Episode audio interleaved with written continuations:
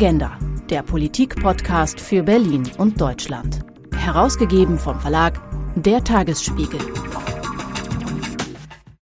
Herzlich willkommen zu einer weiteren Folge des Agenda Podcasts im Rahmen der Diversity Konferenz 2023. In einer globalisierten Welt ist das Zusammenarbeiten von Menschen mit vielen unterschiedlichen kulturellen Hintergründen nichts Ungewöhnliches mehr. Welches Unternehmen wüsste das besser als der Weltkonzern VW? Welche Chancen, aber auch welche Herausforderungen bringt eine Internationalisierung der Belegschaft mit sich? Warum ist kulturelle Vielfalt auf Führungsebenen besonders wertvoll und wie beeinflusst kulturelle Diversität in der Belegschaft die Innovationskraft von VW?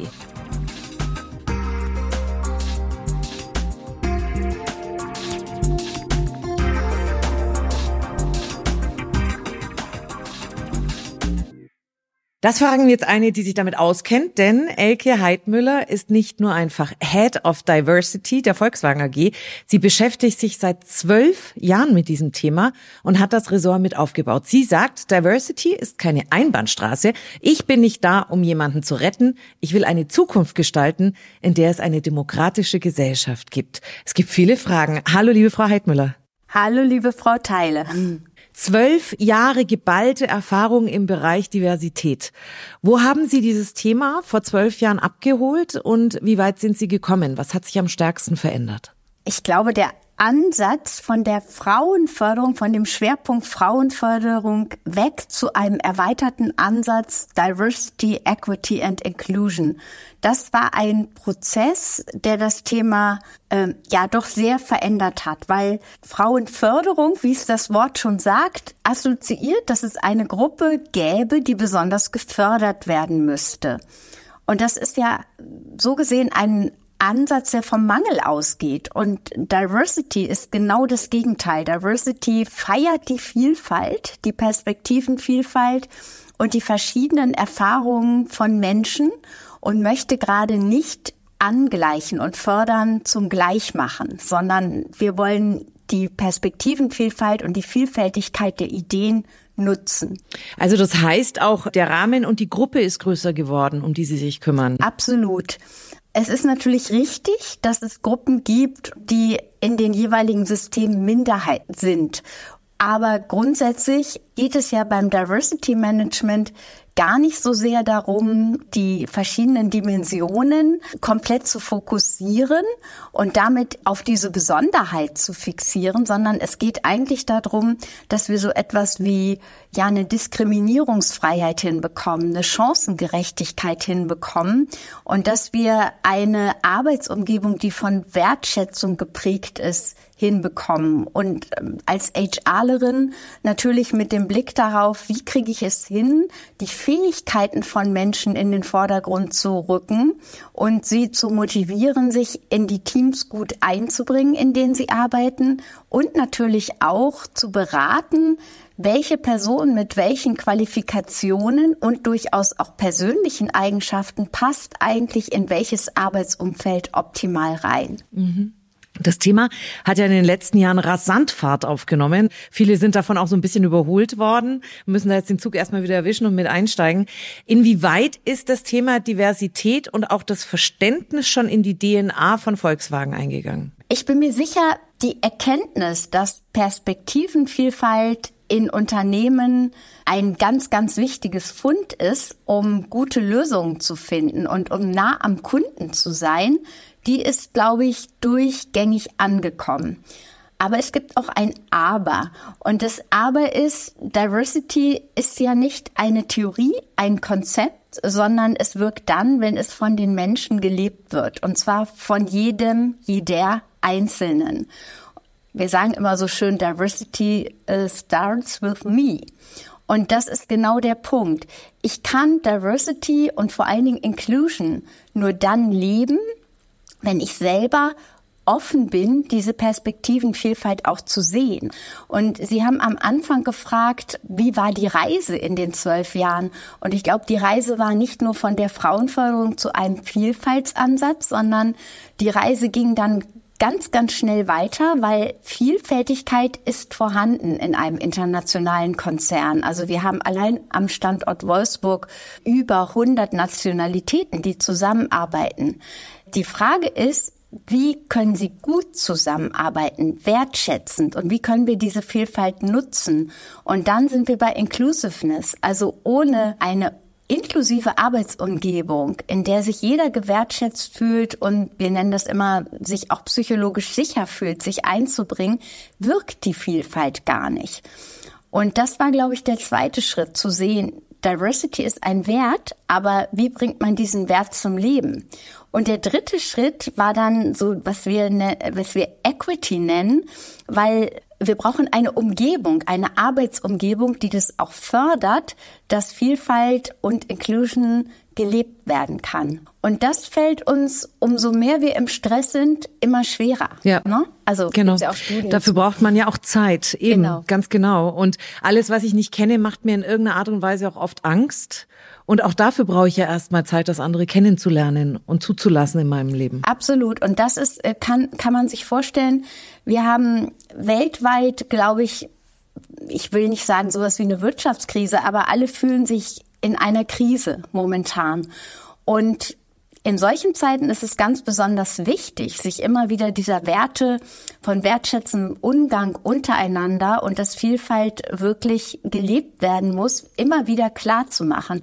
Weil umso bedrohter sich vielleicht jeder Einzelne fühlt, umso schneller ist man dabei, die eigenen Werte, also kämpft man um die, was ja auch erstmal richtig ist, aber bitte im Austausch mit anderen.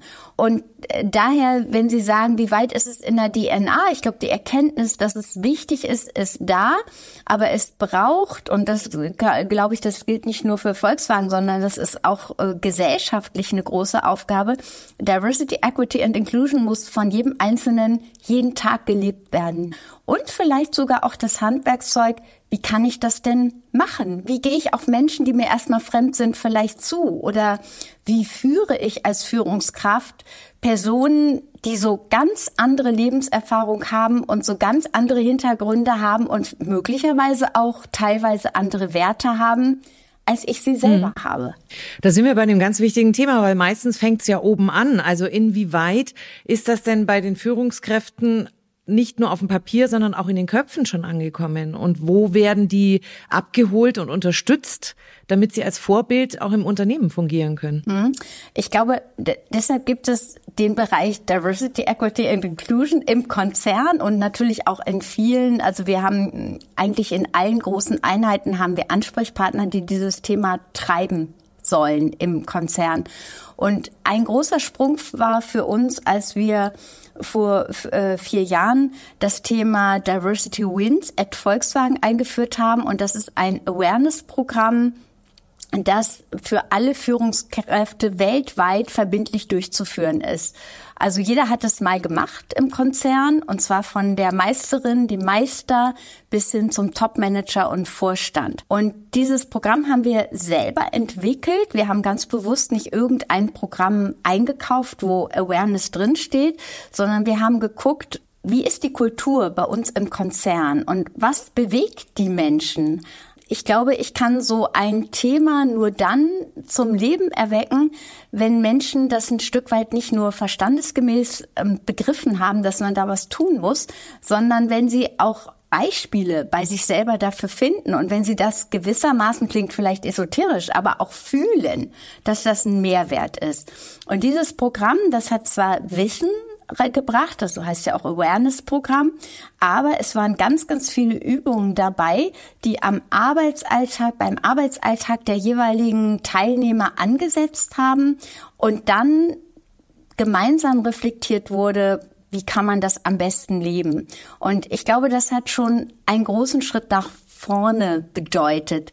Und wir haben dann auch nach sechs Wochen nochmal so ein äh, eine Feedbackrunde gemacht und gesagt, wie ist es euch gut gelungen, das zu leben, was ihr euch vorgenommen habt? Oder woran scheitert es? Was, was können wir, wo können wir noch unterstützen? Was können wir noch machen? Und da habe ich schon gemerkt, das hat einen deutlichen Push gebracht. Ne? Kann man denn Diversität beziehungsweise kulturelle Vielfalt, die in so einem äh, Unternehmen immer größer und auch selbstverständlicher werden soll, ich glaube, das ist ja auch ganz wichtig, dass man eben nicht jeden Tag aufsteht und sagt, ich bin heute so, sondern es ist dann einfach irgendwann in meinem Kopf. Kann das irgendwie gemessen werden, ob man da wirklich schon Erfolge erzielt hat? Ich sage jetzt mal ganz frech, das kann man natürlich messen, weil also es gibt ja sozusagen Zahlen, Daten, Fakten, beispielsweise beim Thema Frauen, wie viele Frauen arbeiten in einem Unternehmen, wie viele Frauen äh, haben die Qualifikation, die die die jeweiligen Unternehmen benötigen. Ne? Und wenn die Qualifikationen da sind, dann äh, müssten ja eigentlich die Frauen auch in dem Anteil in dem sie in diesen Unternehmen arbeiten könnten. Ich drücke das jetzt mal ganz bewusst äh, sozusagen sehr allgemein aus, weil das gilt ja nicht nur für ein Tech-Unternehmen, sondern es gilt für alle anderen Unternehmen auch. Und das könnte auch genauso heißen, äh, die Anzahl der Männer, die qualifiziert sind, müssten sich im Unternehmen wiederfinden. Ähm, und wenn es vor allen Dingen dann nicht der Fall ist, dass sich der Anteil von den qualifizierten Menschen dann auch in diesen Führungsetagen wiederfindet, dann habe ich eine Kennzahl und kann sagen, da gibt es noch ein Gap. Dann haben wir vielleicht die Vielfalt, äh, das ist das, was ich eingangs meinte. Vielfalt ist schon da, dann haben wir die Vielfalt hergestellt, super, ne? Aber wir haben sie nicht genutzt, weil es gibt ja so eine Regel Gleichverteilung von Talent. Ähm, also es gibt, also das kann eigentlich keinen Grund geben, dass sich das in den Führungsetagen da nicht spiegelt. Und das äh, haben wir für die Frauen, kann man das sehr gut messen, weil das Geschlecht ist halt eine Größe, die in, in jedem Personalsystem erfasst ist. Ne? Und äh, das ist für mich so, ein, so eine, ja, hat eine hohe Aussagekraft darüber, wie inklusiv wir schon sind an diesen Punkten. Ne? Und genauso glaube ich, ähm, das machen wir jetzt noch nicht, aber das ist so also ist so etwas, woran ich es auch messen würde, ist, wenn ich mir als ähm, Manager, ein Managerin ein Team zusammenstelle, äh, sind das dann alle Menschen, die ähnlich ticken wie ich selbst oder die die gleiche Berufsvita haben, die vielleicht sogar aus dem gleichen sozialen Umfeld kommen oder schaffe ich es dort auch eine Diversität abzubilden? Ne? Das kann ich jetzt von außen nicht bei jedem Einzelnen so sehen, aber klar ist, wenn es extrem homogen erscheint, ist es ja sehr schnell sichtbar. Ne? Also ich würde gerne eine Kennziffer einführen, die Manager bei der Zusammenstellung ihres Teams auch daran misst, ob sie eine Vielfältigkeit abbilden oder nicht. Weil das sagt, glaube ich, eine ganze Menge auch über die Qualifikation, Vielfalt und Perspektivenvielfalt zu nutzen und damit ja über den Innovationsfaktor auch von Führungskräften und den Teams, die sie zusammenstellen, aus. Weil das ist ja auch eine Wahrheit, also wir sagen das jetzt so, äh, Diversity ist ein Werk. Ähm, es gibt sehr, sehr viele Studien, die einfach zeigen, dass ohne äh, eine diverse Belegschaft, ein diverses Führungsteam auch Innovationen sehr viel langsamer vonstatten gehen. Ist das spürbar bei Ihnen? Ich denke ja. Wie divers ist die Führungsebene? Sie haben vorhin gesagt, allein in Wolfsburg 100 Nationen äh, bei den äh, Mitarbeitenden. Wie sieht es da auf der Führungsebene aus? Jetzt kann man ja in Deutschland außer die Gender, ähm, äh, also außer das Geschlecht nicht alles auswerten. Ne? Also das ist ja dann auch, sage ich mal, so ein bisschen eine gefühlte Beurteilung. Ich würde sagen, da ist natürlich noch Potenzial, wie fast überall. Wir werden stetig besser, wir sensibilisieren da auch, haben auch ganz, ganz klare Ziele für den Anteil von Frauen in Führungspositionen. Ähm, aber natürlich haben wir da noch nicht, ähm, also ist das noch nicht ein Spiegel der Belegschaft. Wenn wir nochmal zu dem Beispiel kommen, wie Diversität gemessen werden kann. Da haben Sie jetzt vorhin eben das Beispiel Frauen gebracht, warum eine gewisse Anzahl an Frauen zwar ins Unternehmen einsteigt, aber irgendwann kommt der Bruch, dass sie nicht mehr in die höhere Führungsebene kommen. Wo setzen Sie da dann an? Wie können Sie da unterstützen? Welche Stellschrauben müssen da auch verändert werden? Im Grunde braucht man einen holistischen Ansatz. Also klar ist, man braucht, ich habe ja schon viel über Führungskräfte und Schulungen geredet, man braucht ein Top-Management und einen Vorstand, der hinter einem steht. Also wenn das nicht in der Unternehmensstrategie verankert ist, dann ist es sehr, sehr schwierig, das umzusetzen.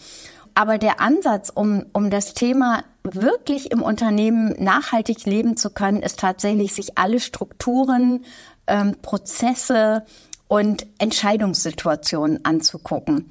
Und hier zu gucken, fördern die Diversität oder haben sie Momente, wo sie vielleicht blinde Flecken beinhalten und ähm, ja eine Sorte Mäuse im Grunde, für die es einfacher ist, durchzugehen.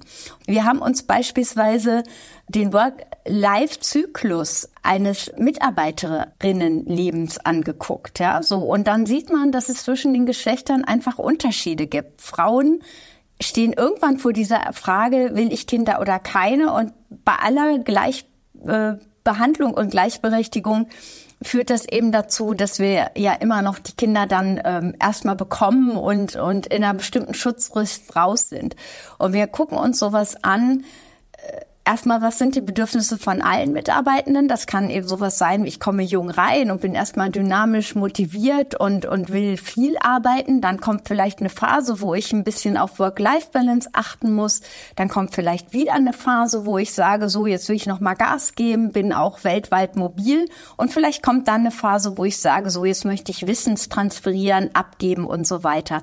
Das heißt, man muss sich eigentlich diesen Lebenszyklus von Mitarbeitenden angucken und gucken, was sind die Bedürfnisse und muss Konzepte entwickeln, die dem entgegenkommen, wie zum Beispiel in bestimmten Phasen äh, geteilte Führung und, und, und, und, und, ja, Reduktion von Arbeitszeit, mobile Arbeit. Also all die Personalinstrumente, die da sind, muss man sich angucken, wann brauchen Mitarbeitende die und das hat Volkswagen alles. Auch schon als ich kam, war das eigentlich äh, super gut, was wir an Personalinstrumenten hatten. Die Frage ist dann nur, wie setze ich das ein, ohne dass es die Personen letztlich äh, in ihrer Karriere zurückwirft.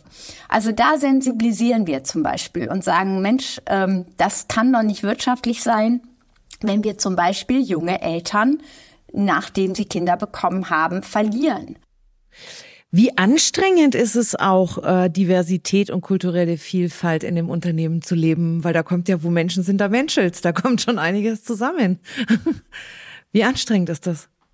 Jetzt antworte ich mal ganz als Psychologin, hat mit meinem Job jetzt nichts zu tun. Ne? Aber als Psychologin würde ich immer sagen, ähm, wenn ich mich selber einschränke und meine Persönlichkeit nicht ausleben kann, das ist das Anstrengendste überhaupt, was es gibt. Weil Menschen wollen wirksam sein, auch bei der oder werden bei der Arbeit.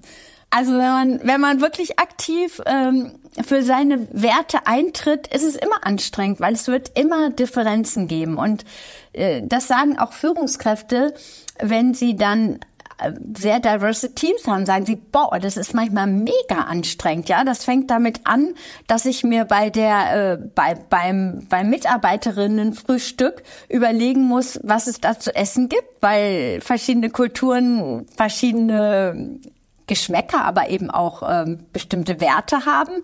Äh, und es hört dabei auf, dass die Entscheidungsprozesse natürlich etwas langwieriger sind, wenn da sehr verschiedene Perspektiven eingebracht werden, die abgeklärt werden müssen, geguckt werden müssen, was ist das beste Ergebnis. Ne?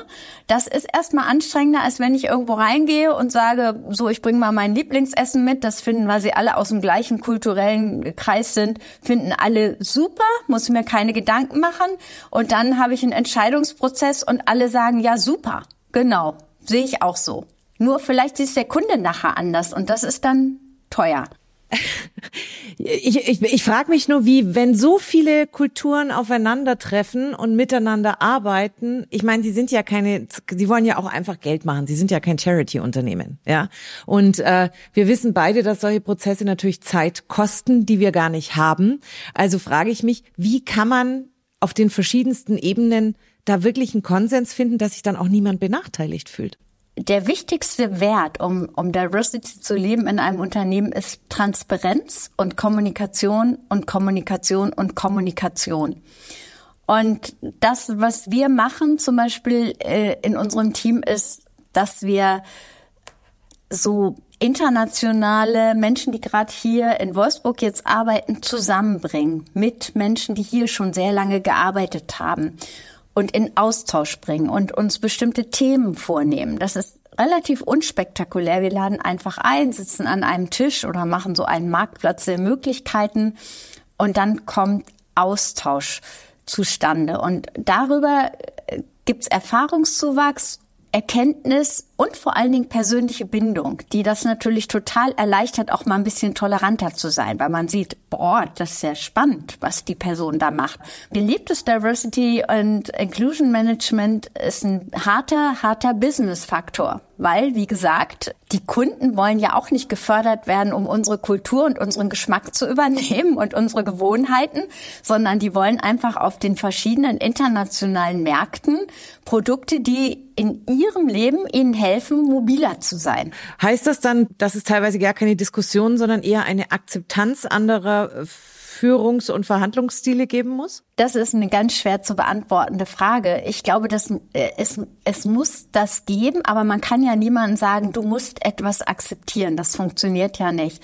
Ich glaube nach wie vor, ich antworte da vielleicht ein bisschen schwammig, aber es ist einfach, wir brauchen eine dauerhafte Interaktion zu diesem Thema. Das Thema muss immer präsent sein und muss immer mitgedacht werden. Kultur wird ja gemacht von den Menschen, die da leben. Und ich kann nicht sagen, wir machen jetzt Kulturwandel. Wenn die anderen von wir nicht mitmachen, dann funktioniert das auch nicht. Sie sind selber Psychologe. Sie sagen, Menschen werden produktiv und bringen alles, wenn sie eine psychologische Sicherheit haben. Wie kann die hergestellt werden in einem Unternehmen? Das ist eigentlich total einfach. Psychologische Sicherheit entsteht immer dann, wenn Menschen sich wertschätzen und offen begegnen. Das ist eigentlich der Punkt. Und das heißt nicht, dass manche verstehen das so und sagen, oh, das ist ja so ein bisschen esoterisch, dazu haben wir echt jetzt hier keine Zeit, ja. Das heißt nicht, dass man Ringelpiez mit Anpassen macht, ne? Sondern das heißt einfach nur, dass ich zum Beispiel als Führungskraft darauf achte, ich habe intrinsisch und extrinsisch motivierte Menschen. Und dass ich auch mal die, die vielleicht stiller sind, um ihre Meinung bitte. Dass ich einfach aufpasse, dass ich alle Menschen, die in meinem Team sind, und die werden ja auch alle bezahlt für, dafür, dass sie Output bringen, äh, dass ich eine, eine Arbeitsumgebung schaffe, in der die etwas sagen. Und in der sie sich einbringen. Und dann kommen, gehen wir gleich weiter. Wenn man sich einbringt, möchte man ungern, dass jemand darüber lacht, dass Ideen geklaut werden oder dass man in irgendeiner Form nicht wertschätzend behandelt wird, weil dann wird man nächstes Mal nichts mehr sagen. Ich glaube, das ist der wichtigste Punkt. Und da gibt es so viele Dinge zu beachten. Von Mimik zu Gestik über auch eine gemeinsame Sprache, auf die man sich einigen muss, wenn Menschen sehr unterschiedliche Sprachen sprechen. Und ich kann das selber sagen. Ich bin gut in Zahlen, aber nicht perfekt in Sprachen. Und natürlich ist es eine Hemmschwelle, in einer Fremdsprache dann äh, mich mit Menschen auseinanderzusetzen. Dann kann ich das nicht so gut und so fein abgestimmt wie in meiner Muttersprache. Und das geht den Menschen, die hier sind, auch auch wieder ein Punkt, wo alle sensibel sein müssen. Und da bedarf es ähm, Empfänger und, und Sprecher müssen gleichzeitig daran wollen, sich zu verstehen. Welche konkreten Maßnahmen zur strategischen Ausrichtung für kulturelle Vielfalt gibt es bei VW?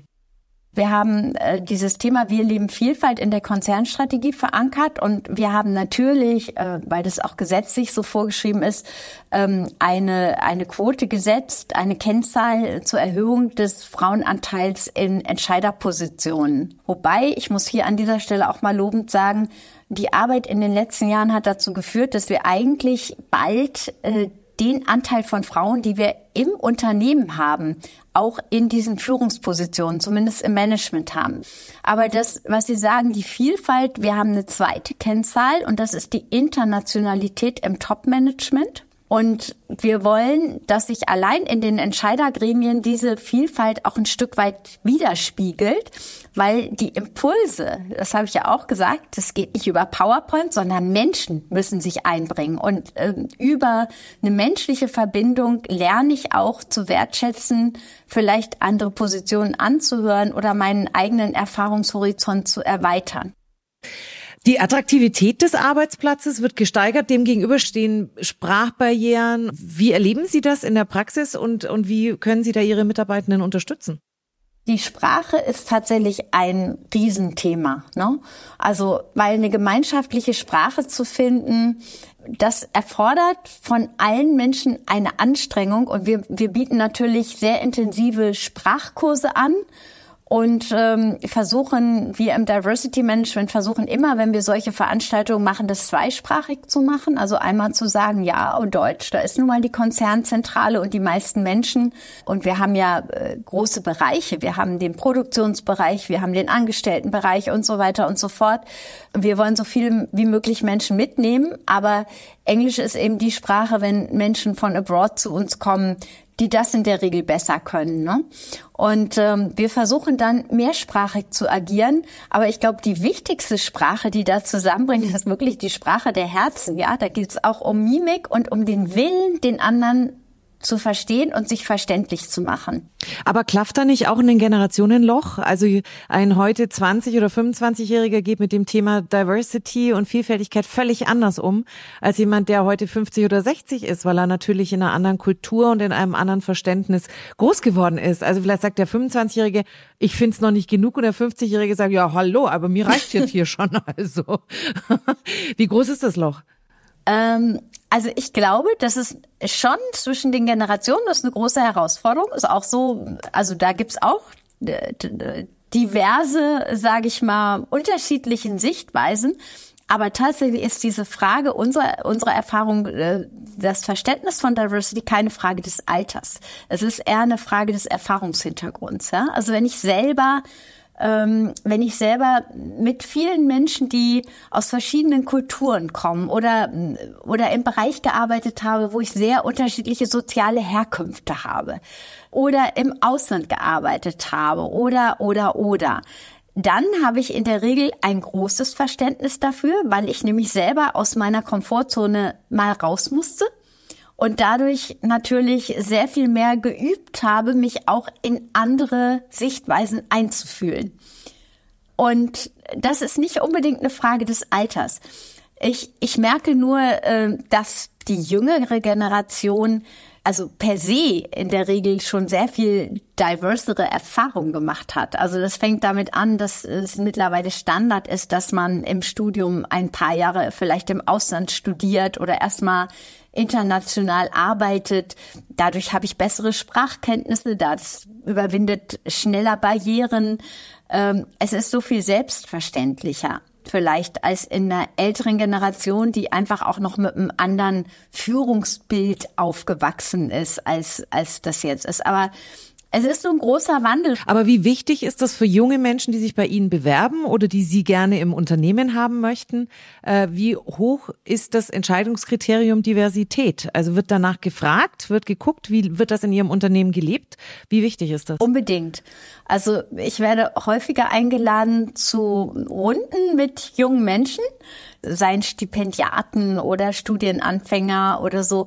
Und das ist in der Tat wahr. Sie sprechen das richtig an, ja, und sagen, wie, wie sieht's denn aus? Ne? Also, aber natürlich auch mit diesem Hintergrund, ähm, auf was für Teams treffe ich, wie ist die Arbeitsumgebung, aber auch welche Möglichkeiten habe ich, international tätig zu werden, wenn ich bei euch anfange. Durch die Globalisierung, das finde ich nämlich auch ganz spannend, ist ja auch die Range ihrer Kunden viel größer geworden, ja, ist dann nicht nur für VW, sondern grundsätzlich für große Unternehmen das letztendlich nicht auch sowas wie eine logische Notwehr divers zu werden, um am Ball zu bleiben im Markt. Als Notwehr würde ich es nicht nennen, aber ich glaube, wie ich eingangs gesagt habe, eine Perspektivenvielfalt ist immer hilfreich und das auf der gesamten Produktentwicklungskette, ja? Also so, man sollte schon jetzt wissen, was zukünftige Generationen auch weltweit für Produkte oder wofür die bereit sind zu zahlen und was sie brauchen. Das sollte man einfach wissen und das weiß ich nur, wenn ich mit diesen Menschen rede oder vielleicht da mal vor Ort gelebt habe habe. Da hilft wahrscheinlich auch nicht zehn Seiten PowerPoint-Market-Studie. Was wünschen Sie sich sowohl intern in den Unternehmen als auch extern, wie zum Beispiel von Politik oder anderen? Was wünschen Sie sich für die Zukunft? Sie haben es ja eingangs gesagt, ich bin jetzt zwölf Jahre, äh, habe ich hier das Diversity Management bei Volkswagen maßgeblich mit aufgebaut. Und äh, ich erwarte eigentlich gar nicht so viel vom Unternehmen oder von der Politik. Ich erwarte viel mehr von den einzelnen Menschen. Ich habe das am Anfang gesagt, Diversity ist keine Einbahnstraße. Das ist eben nicht einfach ein Konzept, was man sozusagen etablieren kann und dann gibt es ein Regelheft und alle leben das, sondern es erfordert tatsächlich Persönlichkeiten, die jederzeit lernwillig sind, offen sind und gerne in den Austausch gehen. Und die Unternehmen haben einen ganz klaren Business-Auftrag und ich hoffe eigentlich eher auf diese Selbstverständlichkeit, dass erkannt wird, dass ich äh, meine Mitarbeitenden, aber vor allen Dingen auch die Führungskräfte weiterhin befähigen muss, diese Potenziale auch zu heben, die es gibt. Die Regeln, die es dazu bedarf, vielleicht kennen wir die heute noch gar nicht. Also ich glaube nicht, dass es auf Dauer alles über Regeln zu lösen ist. Deshalb habe ich da auch wenig Vertrauen in die Politik. Die Politik musste dann flexibel reagieren, wenn wir merken, es gibt Regeln, die verhindern das, dass wir das leben. Leben müssen wir selber. Ja, aber man muss, man muss dann den Mut haben, wenn man merkt, und das ist das, was ich meinte mit unserem dritten Punkt des Dreiecks, wir müssen uns alle Prozesse und alle Regelungen, die wir auch im Konzern haben, angucken, ob die dieses Ziel produktive Diversität fördern oder behindern. Und dann müssen wir reagieren. Ähm, ich glaube, die Quote, die war und ist absolut sinnvoll, weil sich an diesem Thema nichts bewegt hätte. Das ist einfach, äh, wir wissen, es gibt erst seit etwas mehr als 100 Jahren Frauenwahlrecht und wenn man das Thema in Bewegung bringen will, dann muss man da vielleicht auch mal so einen so einen Punkt setzen. Aber grundsätzlich äh, sind die Quoten eine Art Empowerment für ein Thema. Man redet drüber, man muss sich damit beschäftigen. Die Quote selbst löst diese Herausforderung nicht. Aber wenn die Herausforderung angenommen wurde, löst sich irgendwann die Quote auf. Das ist das, das Schöne. Weil Aber das ist, glaube ich, also und ich sage das so bewusst, alle Menschen, weil äh, im Moment sehe ich so eine kleine Gefahr auch, dass wir so viele Gruppen als, sage ich mal, vulnerabel oder als als als diverse bezeichnen, die wir integrieren müssen. Und das ist schon wieder der falsche Ansatz, ja. Also weil die Integration heißt ja immer auch, ich weiß, wie man integriert, und das hat immer diesen Anpassungsgedanken mit dabei.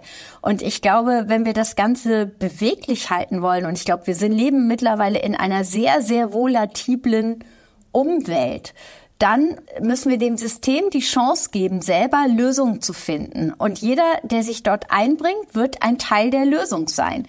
Jeder, der sich zurücklehnt oder sogar äh, zerstörerisch wirkt über eine Art von Diskriminierung, Nichtbewegung und so weiter, wird praktisch diese Weiterentwicklung blockieren. Ein schönes Schlusswort. Ich würde das gern so stehen lassen. Vielen Dank, Elke Heidmüller, Head of Diversity bei der Volkswagen AG. Dieser Agenda-Podcast ist im Rahmen der Diversity-Konferenz 2023 entstanden. Vielen Dank fürs Zuhören und bis zum nächsten Mal.